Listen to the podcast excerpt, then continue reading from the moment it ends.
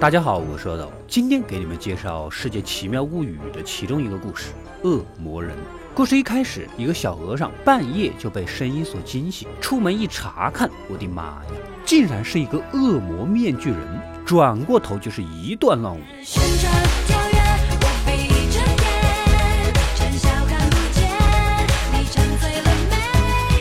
好吧，很精彩，鼓掌。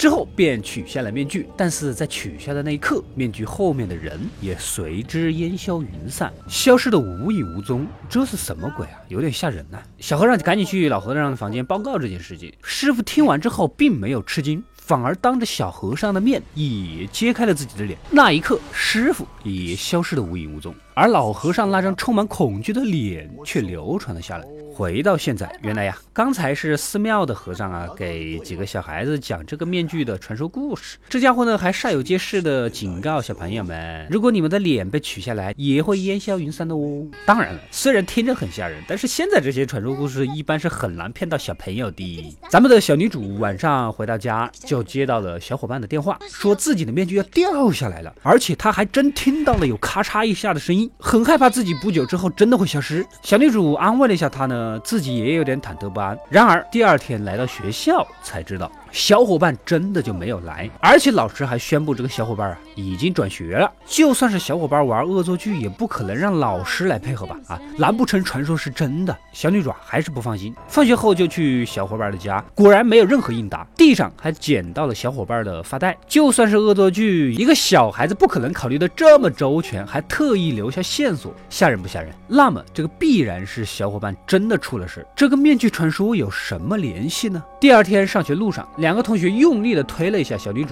她也听到自己脖子咔嚓一声。上体育课的时候呢，又被球无意给打中，再次出现咔嚓一声。首先，这个声音就绝对不是幻觉了。那么到底是怎么回事？附近还总有一个神秘的老头总在跟踪着自己。小女主无意间看到啊，这个老头的脸跟面具传说那个老和尚的脸呐。简直一模一样。小女主晚上不停的做噩梦，情绪波动很大。父母亲两人端坐在桌子前，似乎若有所思，又好像是在等人。果然，一声门铃响，打开门，竟然就是那个面具老和尚。言语中啊，还告诉小女主的父母俩，一切交给他就行啊。这是什么意思啊？到底这个面具老头是何许人也？父母两人为什么又好像是他的帮凶呢？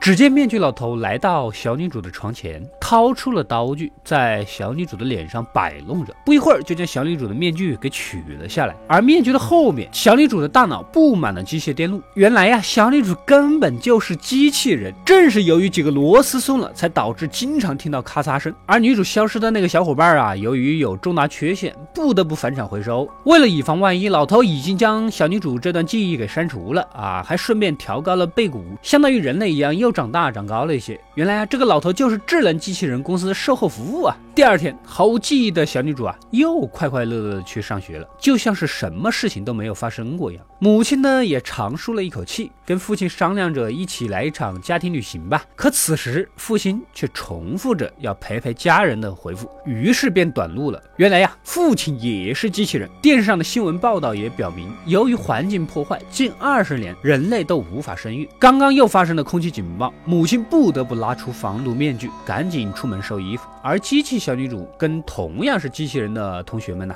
开心的走向学校。背景偌大的化工厂依然冒着滚滚的浓烟。好了，故事到这里就结束了。这部片子是《世界奇妙物语》二十五周年春季特别篇的其中一个悬疑故事，从一个传说最后落笔到对现实环境保护的思考，很是巧妙。如果你喜欢继续看这种悬疑故事，就留言告诉我吧。快快订阅及关注“恶的过来了”，获取更多的电影推荐。我们下期再见。